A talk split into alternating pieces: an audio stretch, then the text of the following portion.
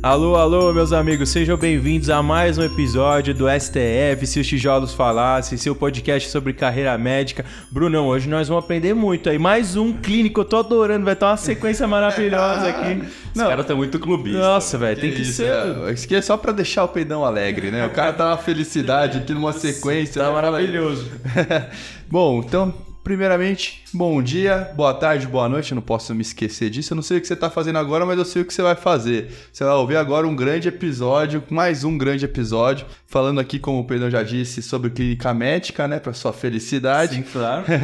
e temos aqui um convidado da Unicamp. A gente já convidou alguém da, da Unicamp? Já? Cara, Não. de formação acadêmica assim, lá de faculdade mesmo, eu confesso que acho que não, velho. É o primeiro. Não me recordo, não. Também eu não. acho que não. Bom, um abraço aí então, pessoal da Unicamp aí, ó. Vocês têm o dever aí de curtir e compartilhar. E, e lá na Unicamp, que se eu não tô enganado, Fernando, se você puder me trazer essa informação, eu acho que lá é um daqueles lugares. Lembra que uns posts que a gente fez no Instagram sobre o plátano de Hipócrates, né? Até vou, vou, vou, vou ser breve aqui na história, que talvez a gente nunca tenha compartilhado isso no episódio, só no Instagram. Mas existe um médico brasileiro apaixonado sobre a história da medicina, e aí em algum momento ele foi lá pra Grécia viajar, e aí ele foi na ilha tal, onde é dito que Hipócrates há milhares de anos ia e, e dava aula ali, porque era né, os seus discípulos para serem médicos, né? O pai da Praticava o início da medicina. Exato, ali o que era o pai da medicina. E aí esse cara foi lá e ele conheceu, e parece que nessa ilha era debaixo de uma árvore que ele ministrava ali a grande maioria das, das suas aulas. E aí, não sei, o cara contam lá, tem da internet, se você colocar, tem no detalhe assim, mas o cara teve que quebrar a cabeça pra conversar com o Ministério da Agricultura, com o prefeito da cidade, com o cara quase chegou no presidente da Grécia pra pedir uma mudinha dessa árvore pra trazer pro Brasil. Aí diz a história que ele não conseguia sair da Grécia de avião, por causa disso que ele pegou um trem, não sei pra que país ali próximo da Grécia, veio pro Brasil, e aí ele pegou essa muda, plantou, deixou crescer um pouquinho e aí tirou um pedacinhos delas e saiu entregando nos principais aí, enfim, centros, aí hospitais, escolas. Aí começou aqui em São Paulo e eu acho que até se espalhou um pouco pelo Brasil. Aí na Santa Casa tem uma que é inclusive na frente do prédio da faculdade, onde por muitos anos a gente sai, da- sabe aquela coisa, sai da prova, aquela resenha, aquela puta, né? E vai xingar a prova, a gente xinga debaixo do plátano de pó. caralho na prova, sei lá o que era debaixo dessa árvore. E eu sei que acho que lá na Unicamp tem uma. Eu, não sei se é. Algo que talvez seja conhecido por todos os alunos, mas eu acho que tem. Eu acho que sim, porque se não me engano, a faculdade foi for- elas foram fundadas juntas em 63. Sim. Então acho que foi nessa, nessa leva que teve uma divisão lá burocrática, tem um professor que já explicou. Na fundação da- das duas faculdades já deve ter feito essa divisão do, do plátano, talvez. Eu não sei, acho que foi o. não Bom, sei mas se foi vamos- O Emílio Atier que foi. ah. Mas apresenta o nosso convidado aí. Bom, então, é, sem mais delongas, nosso convidado aqui é Dr. Fernando Valente, ele que é clínico de formação, ele fez então faculdade na Unicamp, como a gente estava falando, fez a clínica médica por lá e veio se especializar em clínica médica no HC, seguindo essa formação. E assim, ele foi para um meio da clínica que vocês vão conhecer agora nesse episódio. Então, Fernando, muito obrigado por, por vir aqui gravar esse episódio, uma honra recebê-lo aqui com a gente. Opa, obrigado. Prazer é meu estar com vocês. Obrigado pelo convite vamos ver o que, que sai da conversa aí. Eu tô achando legal que o Brunão tá trazendo também só do chefe dele. E assim, né? Eu não sei qual que é a técnica que você usa lá na Santa, eu também fico meio assim. Será que eu convido o cara no começo do estágio? tipo assim, ele fala, pô, foi da hora o podcast lá com o Pedrão, tal, já ganhei uma moral durante. Ou não, deixa eu ficar quieto e ir lá pro, pro último dia, última semana. Ô, professor, veja bem, eu tenho um podcast, pô, muito gostoso ficar um mês com você, vamos gravar. Bom, agora, agora já passou, já foi. Então, ó, você tá aqui ainda, acho que deu bom. Deu bom, pelo menos deu bom, aí. né? Bom, Fernando, mas a gente costuma assim começar com como é que foi pra você, faculdade de medicina, entrar lá na Unicamp, como foram os primeiros anos por lá, sempre soube que queria ser médico. Conta pra gente um pouquinho disso. Cara, então, meus pais são médicos, né? E minha irmã também. Quando eu entrei na faculdade, minha irmã estava no sexto ano lá da Unicamp, então ela foi meu sexto ano. E meus pais são médicos também, minha mãe é pediatra, meu pai é GO.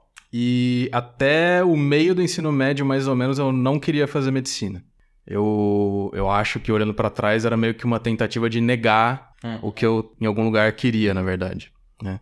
Então eu fiquei pensando em várias outras coisas pra fazer, fiquei pensando em fazer letras, sei lá, Coisa mais social, já veio com educação. é, inventando meio que outros caminhos. Até que no. Acho que no terceiro colegial mesmo eu decidi que eu queria fazer medicina. Ou aceitei que eu queria fazer medicina. Aí prestei no. Eu não passei direto, eu fiz um ano de cursinho lá em Campinas, né? E. Você é de lá, você é de Eu Campinas. sou de Campinas. é. E aí passei no em 2007 entrei em 2008 na Unicamp. No começo da faculdade foi um baque, acho que é pra todo mundo, né? Porque, sei lá, apesar de ter pais e irmã médicos, você vê eles falando sobre cuidar de paciente, né? Então, um caso tinha isso, outro caso tinha aquilo, conversas nesse sentido, né? Que aconteciam sempre em casa, acontece até hoje. Mas você entra e é aquela coisa meio. Você mergulha na, na célula, né? Começa a ver um monte de Não, molécula e ciclo coisa. Você fala assim, O putz, paciente ainda é distante, né? quando que isso vai se traduzir em cuidar de gente, né? Na Unicamp, especificamente, eu tive sorte nesse sentido, porque eu acho que isso é uma característica de outros currículos também, mas lá, desde o começo, tem atividades que você entra em contato com gente, né? Você não sabe fazer nada, né? Mas você pratica uma coisa que é essencial para ser médico, que é conversar, né? Entrevistar as pessoas e... É, Você bota o jaleco branco ali dentro do hospital E, vai e, e sente medo, né? E Exato. sente medo. A gente ia pra UBS, tinha que fazer uns projetos na UBS e tal, conversar com a população, ir na casa das pessoas. Então, você começa a ter esse primeiro contato com parte do que é ser médico, né? Você ainda não tem nada ou quase nada do vocabulário necessário pra uma pessoa apa- aparecer na sua frente e você cuidar dela do começo ao fim.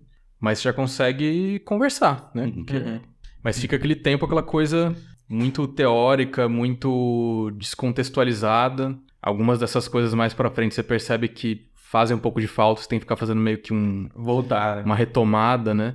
Uma tentativa de retomada. E, mas assim, como é que foi teu envolvimento lá? Você era um cara que mais era, sei lá, centro acadêmico? Quando a gente pega o pessoal, comissão de formatura, treinar, os puta, não, desde o começo, cara, eu sabia que, às vezes, por ter pais, médicos, eu sabia da importância de começar a levar o estudo a sério na faculdade desde o começo, porque uma coisa que é fato que acontece muito é, porra, fiquei estudando muito no terceiro colegial, estudei muito no cursinho, começo de faculdade, mas, velho, o estudo talvez não vai ser minha Bate prioridade, é.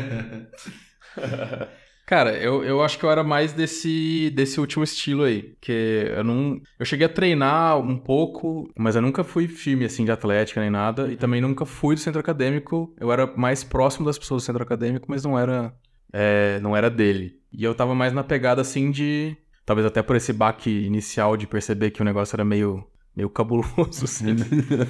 de, de pegar no estudo e tal e tentar ir por esse lado. E mais pra frente, daí depois entra internato e tal, e as coisas começam a ficar bem difíceis para as pessoas que estão tentando abraçar muita coisa ao mesmo tempo. né? Aham. No começo você até meio que leva, assim, mas depois começa a ficar meio girando Faz prato, falta, né? é, não. Pô, eu, eu lembro quando. Que assim, o que aconteceu comigo com o Brunão e com certeza com alguns outros nossos ouvintes foi que a gente virou interno, né? É, o começo do internato normal, mas foi logo na pandemia. Então nessa época, pô, sai um monte de gente, né? Sai todo mundo do hospital e aí a gente foi todo mundo pra casa. E aí nessa época que eu tava em casa, eu falei, cara, agora eu tô com a faca e o queijo na mão, assim. Eu tenho aqui o material do cursinho, eu vou ficar dois, três meses em casa, não vai ter atividade acadêmica, não vai ter nada das coisas que eu fazia, não vai ter que ir pro hospital, não va- vai ter umas aulinhas online, mas que era algo bem tranquilo, assim, que foi até uma coisa que foi deficitária na, nossa formação, enfim, de um monte de gente, né? E aí o que aconteceu foi que eu falei, "Bah, agora eu vou estudar pra caramba. E aí nisso eu dei um.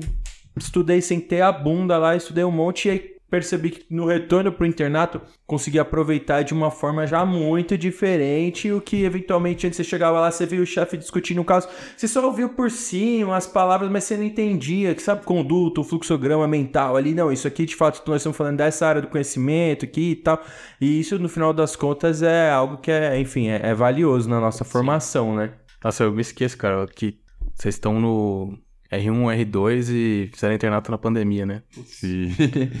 Já passou Foi tempo. agora já. já. E, e- e no seu internato, você chegou no internato já pensando em clínica médica, pensando em alguma coisa específica ou foi mais abertão assim?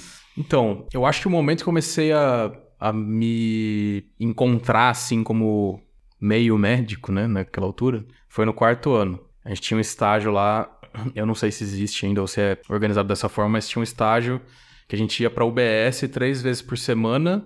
Agora eu não me lembro se era toda semana ou a cada duas. E aí eram três dias. Um dia pra discutir clínica, outro GO, outro pediatria. e tinha algumas UBS possíveis, né, para as pessoas irem. Eu ia para uma, pra uma UBS numa área meio rural de Campinas, que era o Village. E, e lá tinham dois médicos, discutiam clínica no dia que eu ia, que me influenciaram muito, assim, a começar a gostar de clínica médica e de raciocínio clínico e me interessar por essa coisa do paciente chegar com um problema e você ter que entender o que está acontecendo para conseguir ajudar aquela pessoa, né? Então, era um docente da cardio, que é o Andrei, e um assistente da onco, que era o Felipe. Né? E eles discutiam clínica comigo e... E é aquela coisa, né? Daí é, é outro baque diferente do começo lá, que é a coisa da bioquímica e tal. É o baque de você realmente sentir que você é responsável por atender alguém e você tenta aplicar aquela coisa que você aprendeu em semiologia, né? Como fazer uma anamnese, e você percebe que você parece que não está sendo guiado pela sua própria cabeça, né? Você está sendo guiado por um. que te mandaram perguntar. E aí você tem que achar o jeito de, de ultrapassar isso, né? E perceber como ir resolvendo os problemas e tendo a ideia de como ir conduzindo o caso e não ficar seguindo receitinhas, né? E roteiros de, do que perguntar. Enfim. Então, já desde esse começo. Isso é pré-internato, né? Pelo que eu entendo. Pré-internato. É, eles falam que é internato zero, não sei o quê, mas isso uhum. é pré-internato. Mas aí já foi é, brilhando na sua frente a clínica médica, já foi te chamando a atenção desde o começo. As outras áreas você foi riscando já. A área cirúrgica já descartou desde o começo. É, isso eu já tinha meio que descartado já. Uhum. e fui descartando cada vez mais conforme foi chegando o final da, da faculdade. Mas, então Mas, então chegou na hora lá, marcar clínica médica para você foi um X fácil, então. Foi, foi. E aí, como é que foi essa época assim, então, pô, é, vou para São Paulo, vou tentar passar aqui na Unicamp, clínica médica foi onde muito estudo, e aí você veio para cá? É, eu prestei outras que não Unicamp, né? Mas eu tava, eu tava meio que aberto assim, mas eu acho que parte de mim tava pensando mais em ficar por lá, assim, que foi o que acabou acontecendo, né? É, e acabou acontecendo porque eu não passei em outros lugares também. Então foi uma decisão fácil de tomar. Já passei lá, não passei em outros, tu fica lá, né? Uhum. Mas foi muito bom, assim. Eu acho que. Eu sempre falo para alunos isso também, que às vezes no começo do internato, assim, os alunos não percebem quão grande vai ser o crescimento entre o começo do quinto ano e o final do sexto. E no final do sexto você olha para trás e você percebe, assim, como a coisa é exponencial, né? E aí dá uma impressão até de que talvez não seja possível isso acontecer de novo. Mas na residência acontece de novo. É, e dez vezes mais. mais. É. Porque aí o negócio vira de verdade mesmo, né? Então foi um momento, eu acho que até hoje eu tento continuar, né, melhorando, crescendo tudo, mas eu acho que um, a maior concentração, assim, de crescimento que eu tive foi nos dois primeiros anos de residência. Eu acho que em relação à mudança do começo pro final, foi, assim, explosivo, assim, exponencial. E acho que é pra maior parte das pessoas, ou pra todo mundo. Né? E como que foi a residência lá para você? Era o que você esperava? Você se encontrou satisfeito enquanto estava fazendo ou sentia que ou sei lá, te consumia muito, precisava correr atrás de conteúdo em outros lugares? Como que foi para você essa impressão? Cara, assim, residente sempre reclama, né? Convivo com dois e posso te falar que sim.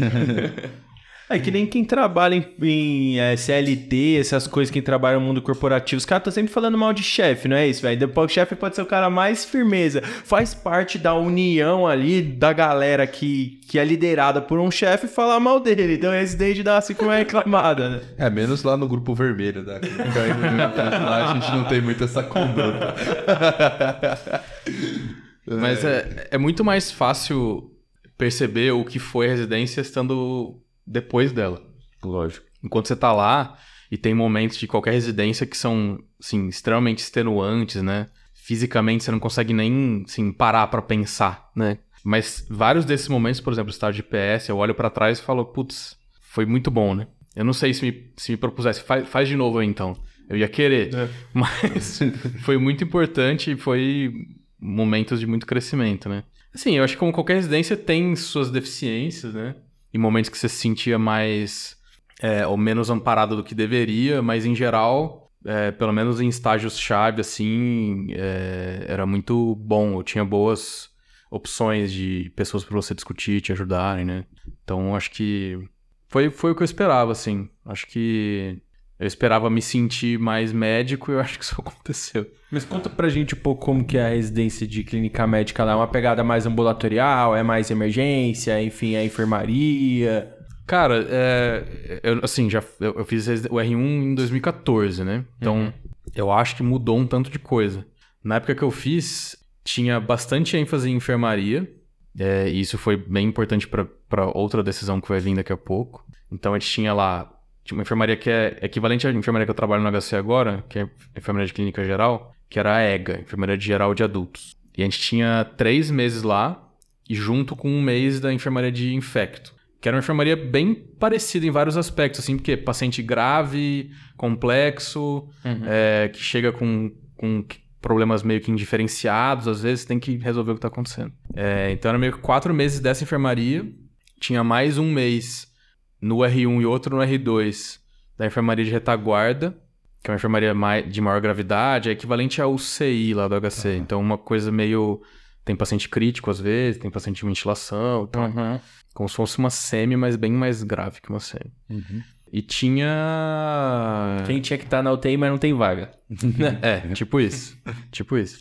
E tinha bastante PS, assim, tanto em estágio quanto nos plantões ao longo do, da residência. Diferente da residência do HC, eu não sei como que é na Santa, mas no HC a pessoa dá plantão no PS no mês que ela tá no estágio de PS. Na Unicamp era assim, ah, tem plantão de PS, todo. é... Ah, você tá no estágio da enfermaria? Pô, hoje à noite você tá no PS. É, amanhã não, você tá na é enfermaria. assim. Então é um negócio mais espalhado ao longo do tempo, né? E tinha os estágios de PS. As pessoas do PS e o estágio do PS eram muito bons, bem organizados. Eu já gostava desse estágio desde o do sexto ano.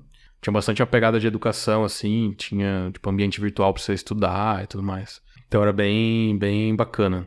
Ambulatório tinha também, mas eu acho que era um, era um pouco menos. Era mais em estágios de especialidade. Tinha ambulatório no estágio de enfermaria também, dois dias na semana. Mas não tinha, como no HC tem, por exemplo, cada residente tem seu ambulatório horizontal, sabe? O cara fica os dois anos vendo os mesmos pacientes e tal. Que é uma coisa que eu acho legal, assim. E foi uma das coisas que me atraiu pra, como algo diferente do que eu tinha tido, pra vir fazer o R3 em São Paulo. Ah, e aí, então eu ia ju- justamente nessa pergunta agora, no R3. É, você tinha, assim, no R1, assim, ainda um desejo de fazer alguma especialidade, de ir pra card, pra não sei o que, que eu acho que é meio que a, a regra, né? A regra é meio que você acaba entrando na, na clínica e aí o pessoal já te pergunta, e aí, qual vai ser seu próximo passo? Pra onde que você vai com a clínica? E como é que foi essa sua decisão de fazer um R3? E se você tinha, assim, interesse em alguma outra especialidade, assim? Então, aí, eh, lá no internato, quando eu, quando eu tava no quinto ano, eu já tinha meio que decidido que eu ia fazer clínica. Um daqueles caras que discutiam comigo na UBS, que era o Felipe, era da onco. eh, e aí eu pensava em fazer onco. Meio que eu acho que influenciado, assim, né? Uhum. Daí, beleza. Fiquei pensando nisso. No próprio internato já fui percebendo que a oncologia talvez não fosse muito aquilo que eu tinha com ele lá discutindo o caso, fazendo diagnóstico, era uma coisa mais de tratamento e tudo mais. Muito focado só nisso, né? E aí fui meio que perdendo interesse e fui. Entrei na, no R1 de clínica querendo fazer hemato. Eu pensei, é meio parecido com onco em alguns é. aspectos, mas faz mais diagnóstico, tem coisa benigna também. É, me atraía muito a coisa do, do hemato, em algumas situações, ser um cara bem independente, né? Que atende o paciente, faz a hipótese, coleta o sangue, põe no microscópio, olha, dá o diagnóstico, prescreve o tratamento. Tem um cara que consegue ser mesmo. sozinho, né? Multi- é. Assim, óbvio que isso não se aplica a tudo, né? Em todas as situações, mas tem essa, essa meio que essa aura, assim, né? É, eu achava isso legal. Então eu entrei querendo fazer hemato. Aí, esse estágio que eu falei pra vocês, que era três, quatro meses de enfermaria seguidos, eu passei nele no final do R1. E aí, nesse estágio, eu decidi que eu queria ser só clínico. Aí eu decidi que eu não ia fazer sub nenhum. Por E quê? aí- Não, tem que ter algum caso, assim, algum paciente que te marcou. O que que Deus. aconteceu? Eu, tô aguardando chegar no momento da epifania ali. No O que aconteceu nessa enfermaria? É, exatamente. Cara, eu acho que isso talvez tenha um pouco a ver com a história da, da medicina interna, né? Mas acho que a enfermaria, uma enfermaria geral de clínica médica, é um lugar que concentra muito as características do que é ser internista, né? Talvez principalmente essa coisa de, do procedimento do clínico, que é fazer diagnóstico, né? Que é uma coisa muito. A gente tende a pegar essa coisa e trazer mais pra um lado pessoal, assim, tipo, ah, legal, fiz um diagnóstico difícil e tal, né? O, o que é um, eu acho que é uma coisa que a gente tem que tentar controlar um pouco e pensar que você tá fazendo aquilo para ajudar uma pessoa, né? Aquela resposta do enigma tem uma importância para outra pessoa, não para você, né? Uhum. Tirar um pouco de si e ir pro outro. Mas é um, é um lugar em que isso acontece muito, né? Você pegar um problema, em- definir bem qual é o problema, resolver ele, dar um nome para ele, você sentir um certo é, senso de, de que você alcançou uma coisa assim, né? Dando um nome para aquele problema e conseguindo andar para frente com, com, com essa tarefa de ajudar a pessoa, né? E fazer isso num contexto de manejar pacientes cheios que tem a lista lá de 12, 15 doenças e um monte de especialidade vindo dando opinião, você tendo meio que controlar todo mundo, gerenciar o negócio. Então, acho que isso acontece muito na, na enfermaria. Óbvio que você, você tá num ambulatório de clínica, você também vai fazer isso, só que é em outro tempo, né? Então, Então, você... a- desculpa te interromper, mas aproveitando que você levantou essa bola, se os meninos me permitem aí, justo eu que sou super apegado aqui à linha do tempo, do- da trajetória da espinha dorsal, mas eu, eu tenho uma curi- curiosidade, acho que isso muito por, enfim, por ser clínico também. Como é que funciona isso? O Gui, né, que também lá da, da- do HC contou pra gente um pouquinho no, no episódio que ele já estava trabalhando mais, também agora em hospitais particulares e tal. Eu não sei como que é- é isso pra você, acho que a gente vai chegar nesse papo lá na frente. Mas pra mim, às vezes, eu entendo como que funciona também estar envolvido no hospital escola, um paciente que dá entrada via PS, ou enfim, referenciado para uma central de regulação para ser encaminhado para um grande centro para a partir dali procurar um diagnóstico, enfim, algum tipo de investigação e ali você tem diversos exames, né, e complementares ou não e putz, bastante coisa para dar um jeito ali de des- descobrir o que está acontecendo com esse paciente. Isso acontece muito no sistema parti- particular, assim, você tem algum envolvimento disso fora do HC? Hoje em dia, já como, um, é, como o Gui coloca, né, do especialista não focal, como que é esse tipo de atuação hoje em dia para vocês? Tem paciente que interna no particular e, e aí, de fato, rola algum tipo de investigação com ele internado? Não? É mais a nível ambulatorial? Como é que é, é isso? Que acho que é uma coisa que eu ainda não tenho muito contato. Cara, acontece, acontece. É, não muito comigo ainda. Mas é porque eu tenho um volume de atendimento é, de consultório particular que ainda é pequeno, né? Então, já teve algumas investigações, diagnósticos, assim, que eu fiz um pouco mais diferentes no ambulatório, que não precisaram de internação. Assim como mesmo no hospital escola, isso tem cada vez mais virado uma realidade, né? O- a enfermaria tem migrado mais para ser uma retaguarda de UTI e PS Sim. e do que uma- um lugar para você internar uma pessoa para investigar, né? Até porque, é, é, assim, eu notei muito essa diferença da Unicamp para USP, que lá a gente fazia muito mais isso, sabe? Paciente que não tá rolando de investigar ou você sabe que não rola por causa de exame XYZ, No ambulatório você não vai no conseguir. ambulatório você não vai conseguir descer interno, internar. cara, Uhum. né? Aqui na USP eu vi que, assim, o ambulatório tem uma capacidade maior de investigar e é menos necessário você investigar, é, você internar a pessoa só para fazer isso. Claro que às vezes o cara concentra nele mesmo a necessidade de um diagnóstico e uma gravidade muito grande, né? Uhum. Então esse é outro perfil, né? O cara tá no ambulatório grave, precisa internar porque ele tá ruim e, E precisa acelerar as coisas, né? E o outro perfil que é essa retaguarda de, de, de PS e, e UTI, né? No mundo particular, pelo menos é, a minha experiência é que é, é bem menos necessário internar para investigar várias coisas. Uhum. Só que também é um, é um mundo que é regulado por muitas coisas, né? Inclusive a vontade das pessoas. Então, pode acontecer um monte de internação para investigar coisas que não precisariam existir, mas existem de comum acordo ali no médico, o paciente dele, e acontece dessa forma. Né? Uhum. Então, o, o- perfil de paciente internado ne- nesses hospitais é muito mais imprevisível, assim, né? Mais, mais variável, né? Porque tem outras coisas regindo essa, esse acontecimento. Não, eu acho que é um assunto interessante, porque até estava conversando isso com os nossos chefes também lá, enfim, da- das enfermarias da clínica médica, pelo que eu compartilho com o Brunão, não é muito diferente do que acontece no HC. Inclusive na Santa também, o estágio da enfermaria, assim, são três meses também no R1, no R2 depois são mais dois. E aí, é nesse estágio, os chefes estavam exatamente um dia que a gente estava numa reunião, eu estava batendo papo com eles e eles estavam compartilhando um pouco disso, que como há 20, 30 anos atrás, eram feitos na enfermaria, eles têm essa percepção de que de fato era um lugar para investigar mais, eram feitos mais diagnósticos e tal, e agora já tá tendo essa mudança. É, putz, o, o Santa Casa, como um, um hospital porta aberta, tem uma demanda muito grande via PS, o PS não suporta reter todos os leitos, tem pacientes que precisam ter internações, enfim, de curta permanência, mas não tem tempo de ficar pro PS, sobe pra enfermaria, aí paciente que possivelmente já que tá no UTI também não tem leito e tá na enfermaria, fica esse manejo mais, mais de paciente, enfim, com intercorrências do que de fato investigando, mas rola um, um mix assim. E fora essa questão que eu acho interessante, que eu, eu tenho essa dúvida, porque assim, os pacientes que chegam pra gente em hospitais e escolas, ele, eles vêm com uma complexidade muito grande, são diversos diagnósticos concomitantes tal, e, e às vezes eu sinto que eu não consigo entender ainda muito bem o porquê, mas de fato Claro que esses pacientes existem no mundo particular, porque, lógico, tem fatores, né, socioeconômicos que podem definir muitas coisas, mas o cara grave, complexo, ele tá em qualquer lugar. Mas não é algo que eu vejo muito ainda, sabe? E é por isso que eu tenho essa curiosidade de entender na sua prática como que isso tem funcionado. É, às vezes eu vejo pacientes internados não meus, mas passo visita para colegas, né? Uhum. E às vezes tem, assim, pacientes que você fala, putz, Parece paciente da HC. É. paciente cheio de coisa que, é que você falou, né? Você tem. Paciente complexo tem em qualquer lugar, né? Claro, né? Como eu falei, se você sair andando pelo, pelo hospital particular, você vai achar vários pacientes pouco complexos você vai ficar se perguntando, pô, será que precisava estar internado ou não? Mas daí também não, não cabe a, a outras pessoas interferir na, na decisão de outro médico e a, da relação dele com o paciente dele, né? Mas tem, eu diria que a minha ideia antes era de menos complexidade do que a que existe realmente. Eu achava que eu ia me deparar mais com um paciente simples dentro de hospital particular e não tanto com pacientes tão complexos. Eu me surpreendi um pouquinho, assim. Né? Bastante paciente bem doente, cheio de, cheio de, de coisa, cabeçalhos grandes. É.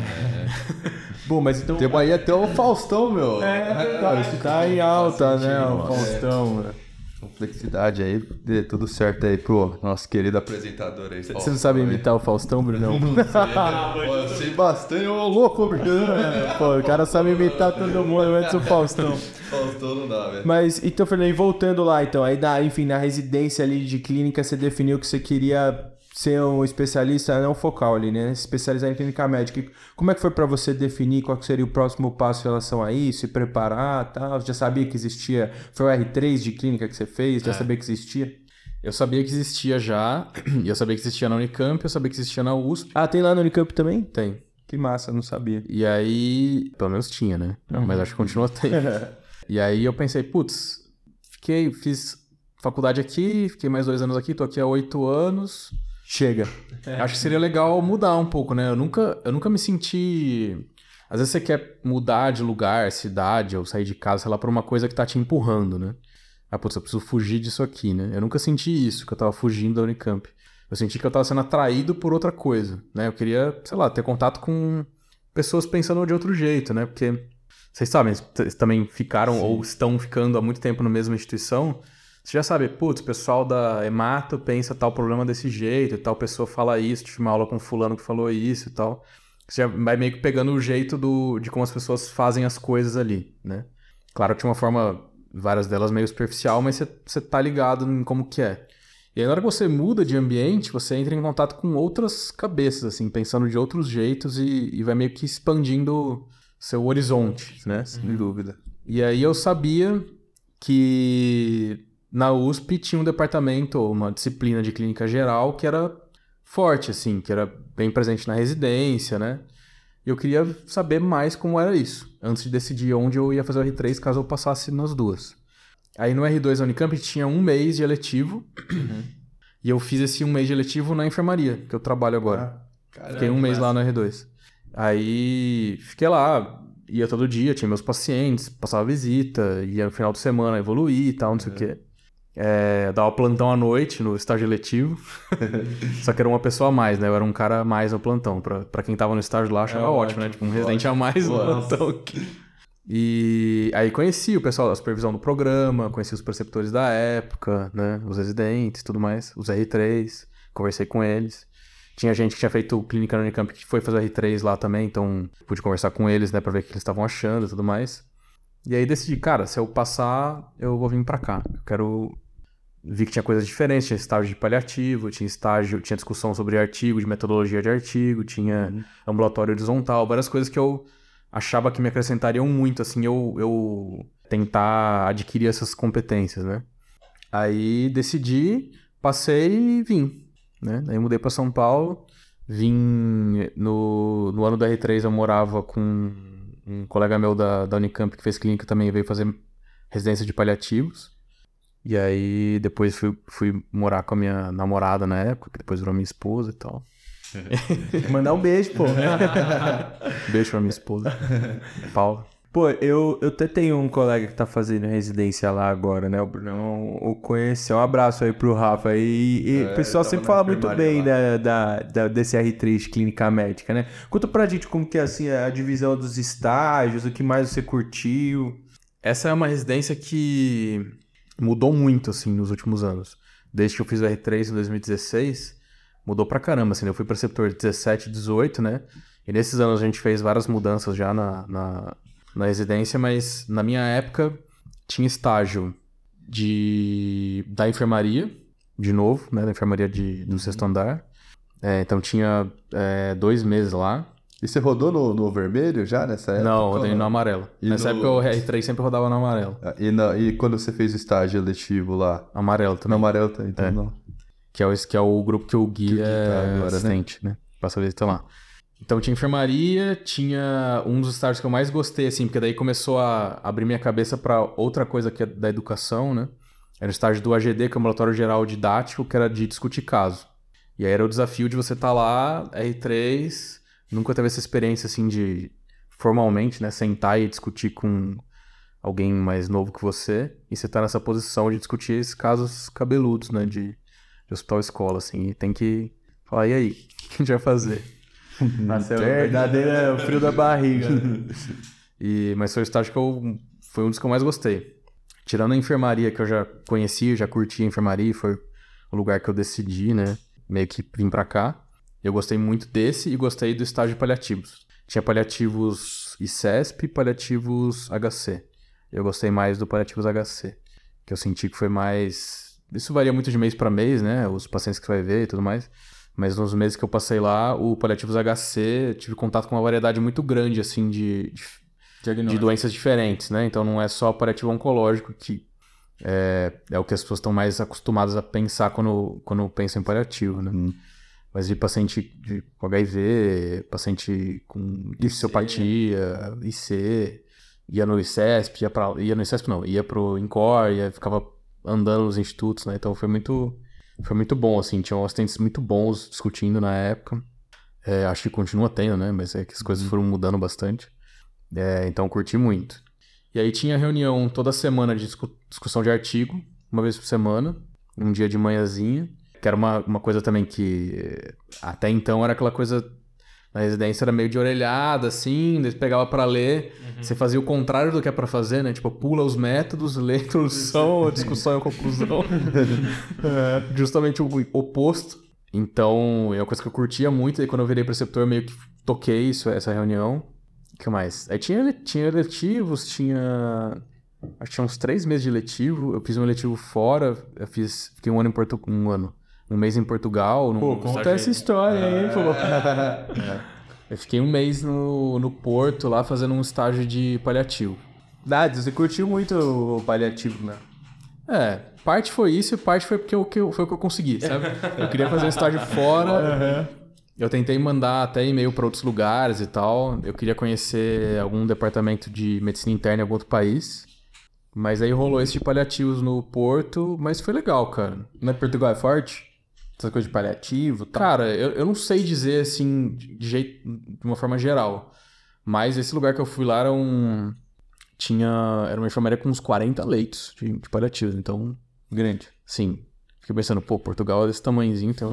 40. Bastante, viu? Nessa cidade tem um 40 leitos. E foi nesse R3 que, que- que veio esse espírito educacional, aflorou mais? Ou você já tinha essa vontade, assim, de, de da educação médica, na parte de seguir nessa área, assim? Cara, foi mais no R3. Foi mais no R3. Hoje em dia é uma coisa que faz muito parte de mim, assim, uma coisa que eu valorizo muito. Tô fazendo doutorado com isso, né?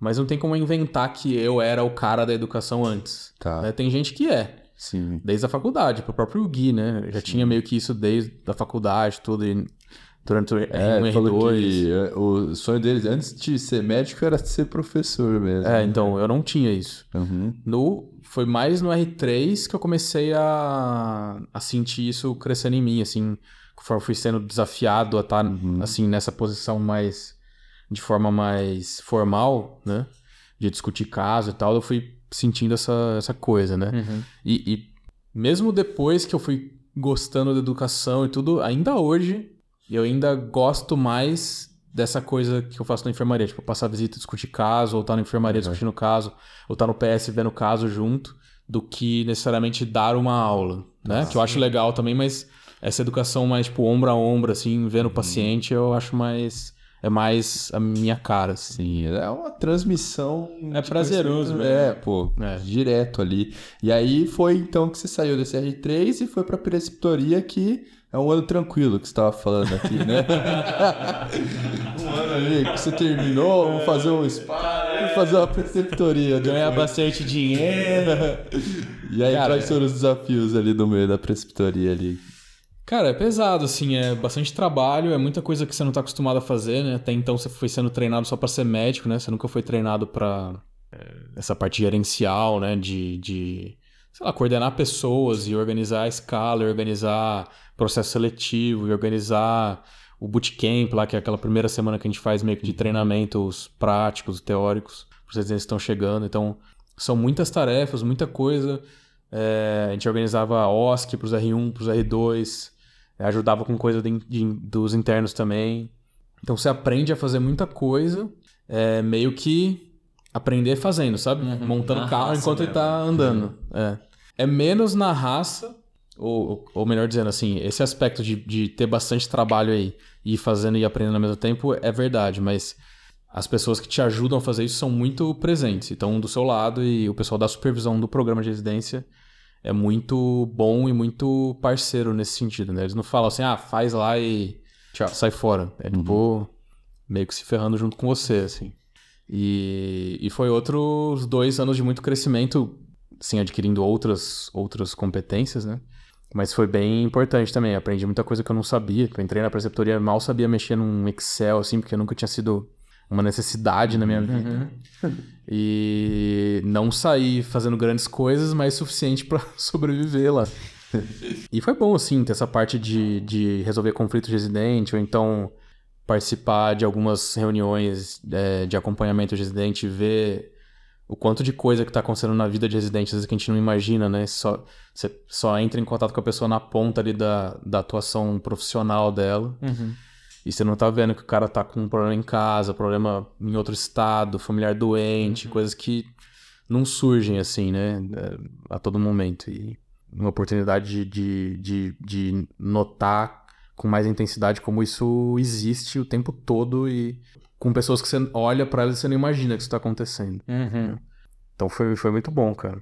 E aí na preceptoria eu prestei o concurso e. Virou Assistente. É, assistente da PS.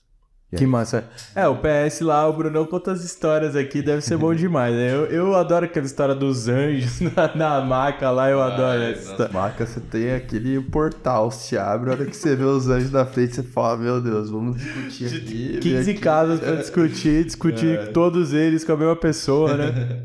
Não, mas é, é muito aprendizado. E como é que você tem visto agora a sua atuação? Assim, conta pra gente um pouco como é que você tem enxergado essa parte toda, porque é, a gente acaba sendo enviesado e o pessoal do HC também tem muito essa questão, porque tá envolvido num grande centro, tipo, referência nacional, mundial e tal, né? Mas como você tem enxergado esses próximos passos, enfim, de educação médica, essa questão toda de muita faculdade e tal, você tá buscando agora, de fato, seguir essa parte de ficar na tal escola, ser assistente lá, doutorado, é mais essa pegada que você quer seguir? É, essa, essa parte da minha vida eu não penso em mudar tanto, a princípio, né? Depende do que vai acontecer. Mas eu tô feliz, assim, sendo assistente. Eu gosto do que eu faço, eu gosto dessa, de fazer educação desse jeito. Às vezes quando tem aula para dar também, eu acho, também acho bacana e, e quero me desenvolver mais nisso. Mas, por enquanto, meu plano é continuar no HC como assistente da clínica. tô fazendo meu doutorado, daí com o doutorado em mãos, aí abre outras possibilidades, né, de virar professor eventualmente, não necessariamente lá, mas em outros lugares. Uhum.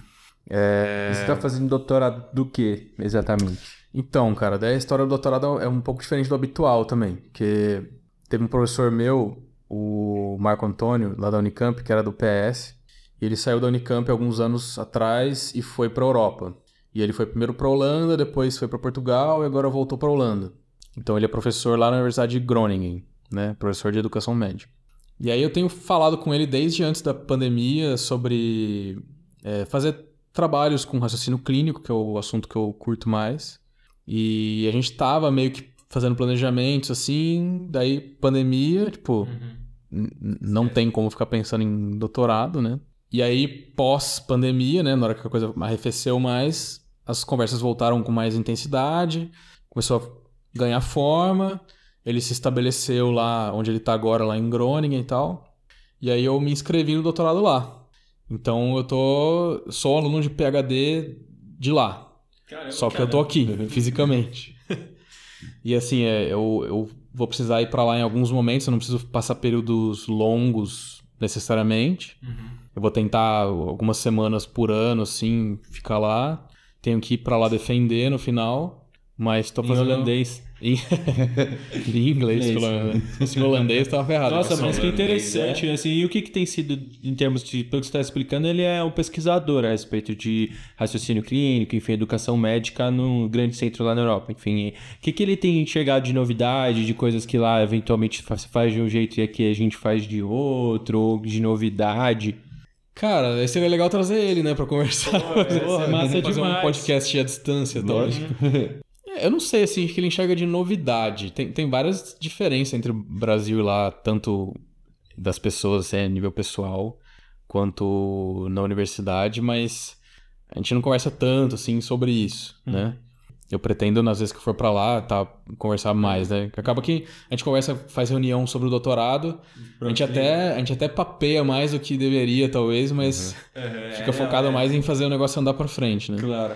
Mas na Europa as pessoas são um pouco diferentes, assim, né? Do, do jeito de. Sei lá, no trato um com o outro, né? Não que é uma coisa. Eles, não- eles são super educados, né? Mas eles não são tão calorosos. Passionais, assim. assim, "Oi, e aí, fulano e tal, e aí, que da hora. É assim, tipo, ó, oi, tudo bem e tal. É, e ele é total oposto disso, né? O cara carioca, todo espalhafatoso, assim, então. Não, é, mas tem sido. tô no começo ainda, cara. Então, assim, agora. Posso fazer um adendo depois, em algum momento, quando eu tiver mais, mais informações e vivência disso, mas tô nesse começo, eu me matriculei há pouco tempo. Já tô fazendo coisas do doutorado há um tempo, mas tô matriculado há poucas semanas, assim.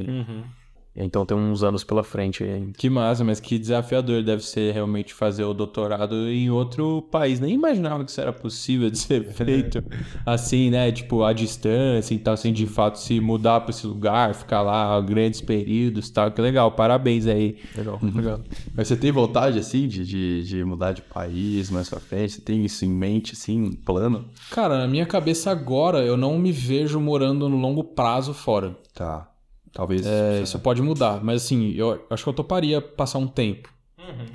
Eu não, não, não quis ou não, não fui atrás de fazer isso agora porque eu acho que eu tô num momento de, sei lá, transição da, de carreira, sabe? De meu começo de carreira. Eu acho que eu preciso, antes de fazer uma transição que vai me fazer ficar longe de assistência por tanto tempo, eu preciso, preciso viver mais isso, eu acho.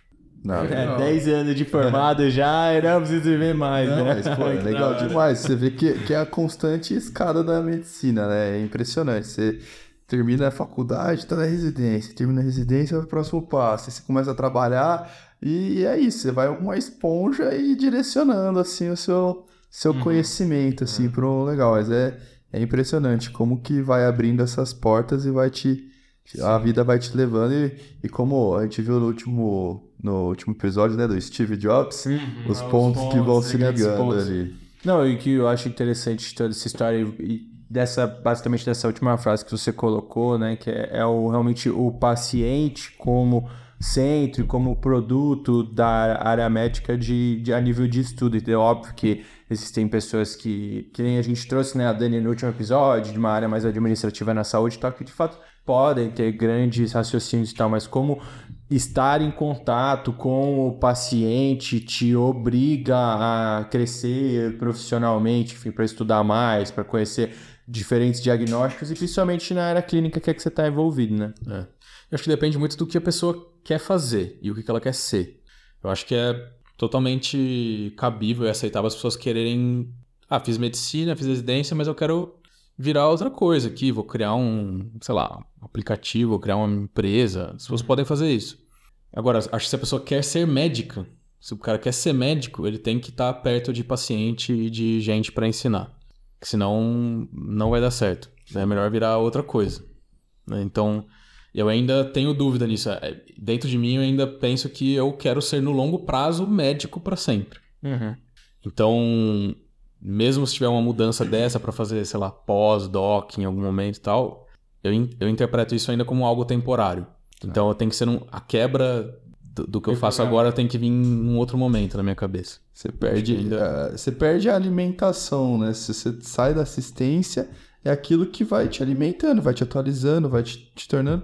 E ainda mais hoje, com a fluidez das coisas, com o crescimento. Se você sai, lógico que depois voltando, você pega muito mais fácil, mas estar distante da assistência vai, querendo ou não, é, são escolhas, né? Isso que você tem que saber o que você quer. E... Em algum momento, pode, daqui a alguns anos, eu falar assim, putz, legal, fiz assistência por um tempão, acho que eu vou ficar um pouco longe disso e fazer um pós-doc. Daí no pós-doc você fala, putz, cara, decidi que eu quero virar pesquisador professor. Sim. Pode acontecer, né? Mas não é minha cabeça agora. Aham. É, assim como tudo na vida, a gente É, não, mas é que assistência é massa, né? Você tá junto do paciente, eu acho que isso é uma coisa que. e- e todas as pessoas com quem a gente conversa aqui, seja às vezes num perfil de residente, seja é, de um assistente, né, preceptor, ou às vezes, inclusive, um cara que não tá envolvido no hospital escola, mas tá lá, velho, no, na UBS, no PS, tendo contato com o paciente, enxergando as dificuldades e tal. E é isso que eu converso muito com os meninos e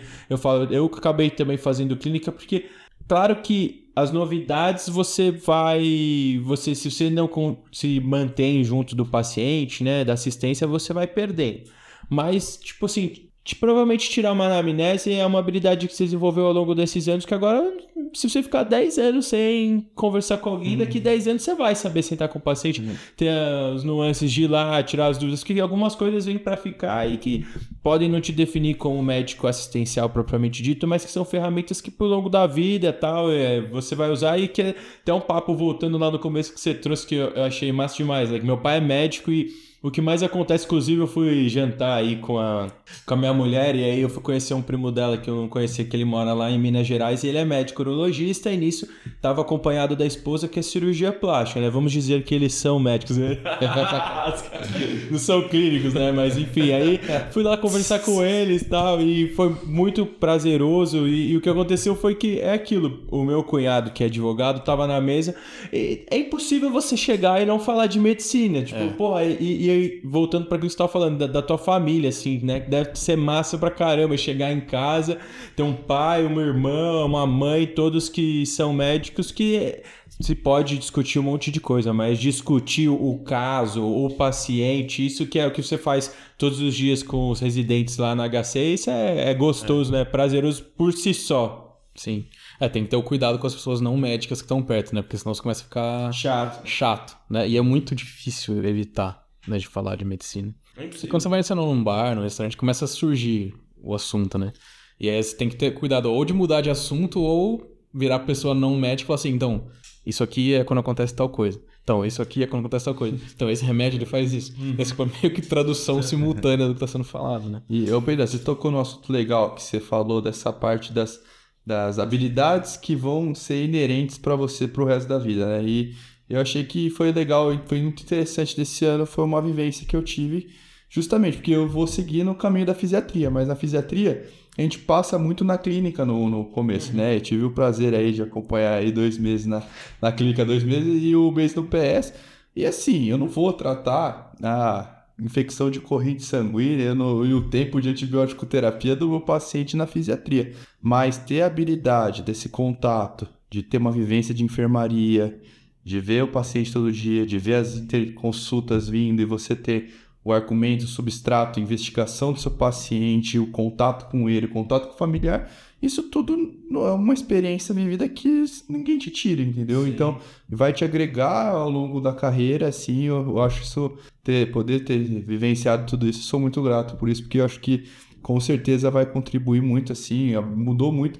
E é, aquela, é aquele pico lá que você disse, né, da, da, das curvas exponenciais da, uhum. do aprendizado. Então, aqui no quinto e sexto ano, e não é I1. Então, pô, tô agora, acho que do quinto, sexto mês, né? É, já passou da metade. Eu já tô achando que eu já tô até acabando né, R2. pô, mas é uma delícia, cara. Você vai numa curva de conhecimento e aprendizado. E é isso, você vai juntando as habilidades, né, as competências das atualidades tudo mais, mas as competências médicas que você vai carregar, assim, pro resto uhum. da vida, assim. Então, acho que isso é muito legal e, pô... É Não, é, eu concordo 100%. Fernando, obrigado, viu? Foi muito gostoso conversar com você. Obrigado por ter aceitado o nosso convite. Parabéns pela sua história, assim. Desejo muito sucesso para você profissional lá no HC, com os residentes, muito legal. Eu, como residente de clínica médica, acho super importante ter preceptores que são presentes, super atualizados, para poder trazer para gente o que é de novo, ajudar, que nem o Brunão falou, tá com um caso complicado lá no PS, é. tô sem poder discutir isso com alguém, vem lá, alguém que te esclarece ali, enfim, você ter uma conduta que o paciente, no final das contas, ele merece, né? né? Te, te uhum. estimula o raciocínio, como pensar, isso é fundamental. E é isso vai te criando um raciocínio, assim. E, e eu achei muito legal desse episódio, assim, né, de, de estar com você aqui hoje, Fernando, porque de trazer esses caminhos, né, que é, que é o nosso intuito do podcast. Então é para mostrar para as pessoas como você é isso. Então, todos os fatores da, na área médica, todas as áreas, todo mundo compõe o grande conjunto que é a medicina e a assistência e cada um vai ajudar de uma forma. E aí o que você disse que é isso, você tem que saber quem você quer ser nessa peça. E uhum. o que você quis ser foi justamente estar ali nessa assistência, seguindo a clínica médica. Então é muito legal de estar aqui hoje tendo essa oportunidade para mostrar para o pessoal aí como que esse caminho funciona, as entranhas e, e compartilhar. Então obrigado por ter compartilhado sua experiência. Obrigado a vocês, foi um prazer estar aqui. Espero que o pessoal tenha gostado. E se alguém tiver alguma dúvida, quiser perguntar alguma coisa para mim, se quiserem divulgar aí. Pô, não precisa ser, não precisa ser meu celular, mas pode ser a rede social. Não, passa aí Instagram, LinkedIn, o que, que é que você usa mais? É. Eu uso pouco tudo, na verdade, tá? É, eu nem lembro como que é o, o meu arroba, o meu arroba do, do Instagram de cor, mas eu mando pra vocês se quiser. Aí tipo, lá, do postar. Não, a gente te marca lá. Se alguém quiser mandar a pergunta, fica à vontade. Ficou com dúvida de alguma coisa do caminho, tem dúvida se quer fazer clínica ou não, fica à vontade. Mas é, a gente faz essa ponte aí. Manda aqui no, no, no direct, né, do, Pronto, do Instagram aí. aí que a gente faz essa ponte aí. E a gente se vê no próximo episódio. Tchau. Thank you.